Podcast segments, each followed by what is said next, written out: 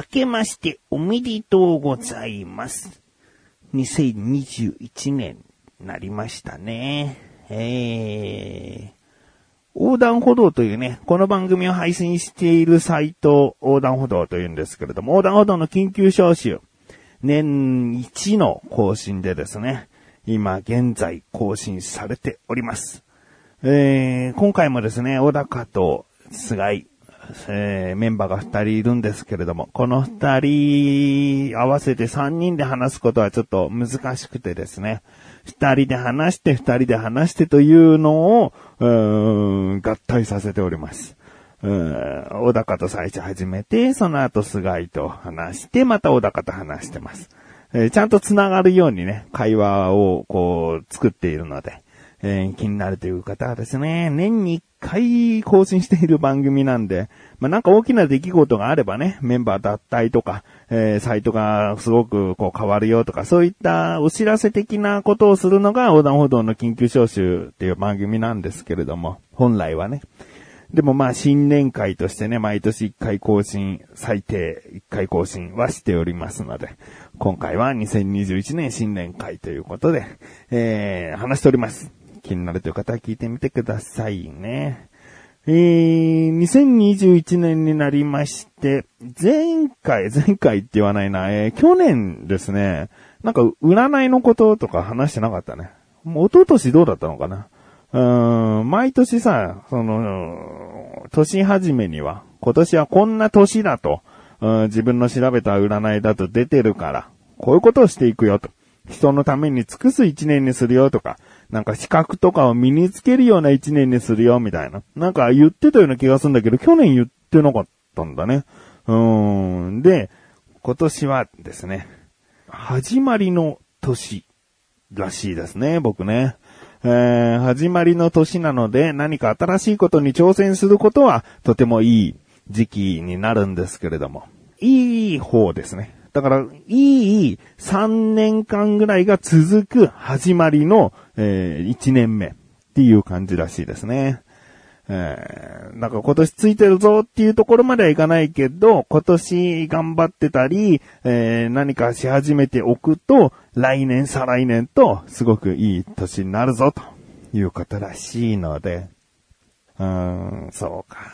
でもな、このご時世ですからね、コロナ禍で果たして何ができるのかというところ、えー結婚もして子供もいて、えーやれることにかなり制限がかかる中ですね。だからまあこういうことをね、コロナあるし、家族いるしっていう言い訳をしてる時点でもちょっと僕も見苦しいなとは思うんだけどね。うーん、始めろよ何かっていう 葉っぱをかける自分もいますけどね。うん。まあまあ、こう何か面白そうなことがあればね、うん、進んでこう取り組んでいきたいなと思っております。ちなみに、おみくじを引いたんですけれども、今年はね、神さんがちょっと仕事疲れで一緒にこう深夜行った初詣には行けなかったんですけど、えー、子供二人と三人で初詣、近所の神社に行ってきたんですけどもね。で、僕は基地だったんですね。だからほとんどいいことばかり書いてあったんだけど、うん、まあ、せっかくなら大吉欲しかったなって思いながら、息子に、こう、まず次男に何だったって言って、まあ、何だったっていうか、パパが開けてあげるねってさ、開けたらさ、末吉ちゃんだったんだよね。まあ、そんなにいいこと書いてなかったですけども、うん、しっかりね、こう結んで。で、長男。長男はどうだっつって。さ、なんか指で隠してんだよね。その、運勢が出てるところ。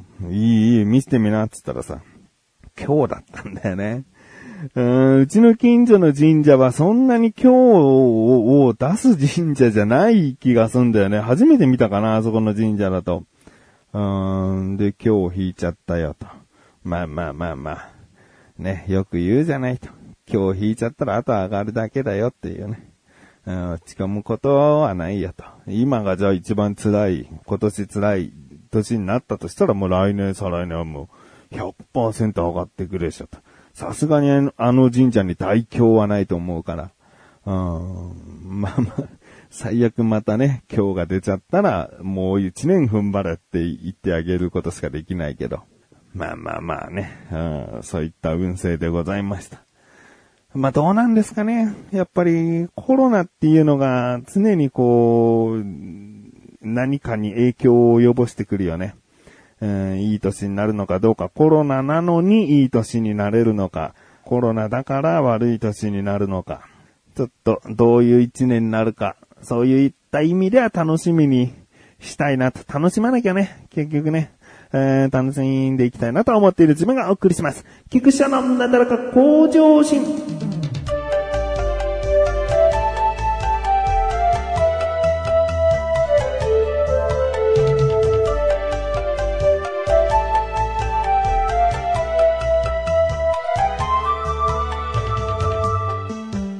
ですね、ちょっと非常に申し訳ない事態になっておりましてですね。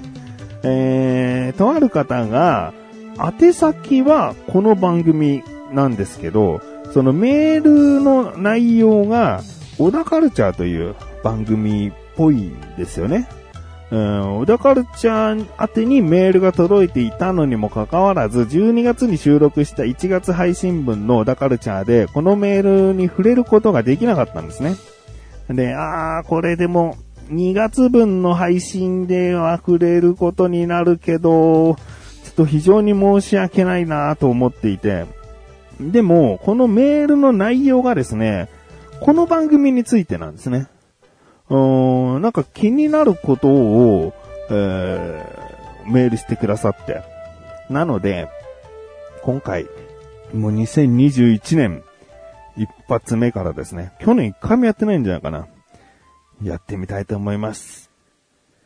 自力80%。このコーナーは日常にある様々な疑問や質問に対して自分で調べ自分で解決していくコーナーです。あ、僕に対しての質問や疑問も答えるコーナーです。うん、なんかちゃんとコーナー説明もっと長かった気がするのに、初期のコーナー説明で今終わっちゃってた気がしたんで慌てて付け足しました。えー、久しぶりですね。えー、メールが届いております。お名前、1103。いや、僕はこの方を知っている。ヒトさんと読む方です。えー、ヒトさんさんになっちゃうところをもう、ヒトさんでしょ。ね。ヒトさんという方からいただきました。えー、前半の内容はですね、小田カルチャーっぽくなっているので、質問というところからですね、お読みしたいなと思っております。質問。毎回収録されているスタジオについてなのです。その昔、メガタマさんのご自宅、あ、メガタマさんっていうのは僕ですね。菊池さんと、えー、変換してくださいね。えー、聞いてらっしゃる方ね。メガタマさんのご自宅、お部屋で収録をされていて、模様替え云々のお話をされていたことを覚えています。また、下水が匂ってきてというお話をされていたのも記憶にあります。そのお部屋、かっこ、お家って、確か一軒家でしたよね。しかし、なだらか向上心のとある回で聞こえてくる音声では、菊池家がマンション、しかもエレベーターを使うほどの高層階に聞こえました。あれ？一軒家だったのにマンション引っ越しされた？まあ、引っ越しされても僕にとっては何も問題ないのですが、引っ越しという大仕事をされたのであれば、きっとあれやこれやとポッドキャストのネタになることが多々終わりだったでしょうに、何も聞こえてきていないのはこれいかに？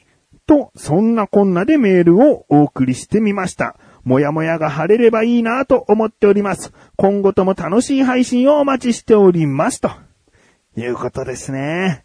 えー、ありがとうございます。もうほら、小田カルチャー宛ての内容なんだけど、内容はね、前半の部分は特に小高さんって言葉もいろいろ出てきてるんで、でも、この質問はもう、この番組で答えた方が早いんじゃないかな。こうメールを読みするのもちょっと遅れてきちゃってる中、これはもうここでズバッと答えた方がいいんじゃないかなと思って。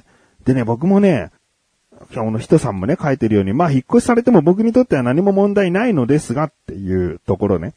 でもね、わかるんだよね。こう、音声をさ、聞いててさ、この人のお家とかさ、この人の車とかさ、この人の住んでる街の風景とかさ、なんとなくさ、想像が、が固まってくるんだよね。あ、こういうところに住んでるんだろうなっていう、決して正解じゃなくてもいい。だから本を読んでても自分の世界で作り上げるように、音声番組聞いてて、あ、この人ってこういう生活をしてるんだなっていうのがなんとなく頭で浮かぶ中でさ、僕のこの話してるのが、あれ確かマンションじゃなくて一軒家だったよなとかさ、え、一軒家なのにエレベーターとかさ、もうごちゃごちゃになってくるとさ、聞いてて、このなんか、入ってこなくなっちゃうんだよね。うん、だから、ここはもうちゃんと人さんが、こう、質問してきてくださったので、ズバッとお答えしたいなと思います。ということで、今回の疑問です。メガタマさんの住んでいるところは一体どこなの？ですね。えー、どこなの？つって住所を言うわけじゃないですね。えー、一軒家なの？マンションなの？引っ越ししたの？まず、引っ越しはしておりません。引っ越しをしましたって、えー、4、5年前に言ったと思うんですけど、そこからしてませんね。で、えー、一軒家かマンションか、マンションです。えー、集合住宅、マンションです。えー、一軒家は実家です。実家は一軒家で、職場も、まあ、実家なんで一軒家です。この辺もね、ごちゃごちゃしてきちゃうよね。なんか、あの、実家で起こったことをあたかも自分の家で起こったことみたいに話すと、一軒家のニュアンスがどっかに入っちゃってたかもしれないし。うん、で、あと、どうなのかな？家を買ったって表現がもしかしたらすごく誤解を招きやすいのかなって思いました。うーん、マンションを買ったとかいう言い方の方がいいのかな？家っていうのはさ、自分の住む主に住む場所っていうのを大まかに家って言いたくなっちゃってたんじゃないかな。だから家を買いましたとか、そういう表現が、えー、一軒家という、こう、先入観というか、えー、ニュアンスになって伝わってしまったのかもしれませんね。僕の住んでいるところは何度も言うようにマンション。なので、えー、エレベーターも出てきますし、えー、高層階と人さんは言っているんですが、高層階マンションでもないかな。でもなんか何階建てですとかいうのが、えー、ちょっといろいろとね、ネットの時代なので、えー、あえて伏せることで、10階以上と言っておきます。10階以上あるマンションでございますね。えー、決して、えー、30階、40階とかある超高層マンションではありません。なので、まあこれから僕は家のどこどこでとかなんか家の話してるときは、もうあのよくあるマンションを想像していただけた方がいいかなと思います。ということで、えー、あと人さん、申し訳ございませんね。本当に、あの、小田カルチャー当て内容だったので、小田カルチャーでこれを小高と話しながら答えることを望んでいらしたら申し訳ございませんというところなんですが、えー、前半の部分はですね、しっかりと小高とメールを読みしていきたいと、えー、思っております。メールありがとうございます。まあ、コーナーでメールもすげえ募集していますっていうわけではないんですが、番組、各番組ね、小田カルチャーでももうもちろんいいですし、この番組に、えー、聞いてて、ここなんかおかしいなと思ったんですけど、とかね。か指摘でもいいですけどね。うん、なんかあれば、メールお待ちしております。ということで、あ、違う。なんか言うな。えー、こういった感じで、なんこういった感じで、日常にある 様々な疑問や質問の方をお待ちしております。投稿ホームよりなだらか今年を選択して、どしどしとご投稿ください。以上、自力80%でした。言えた。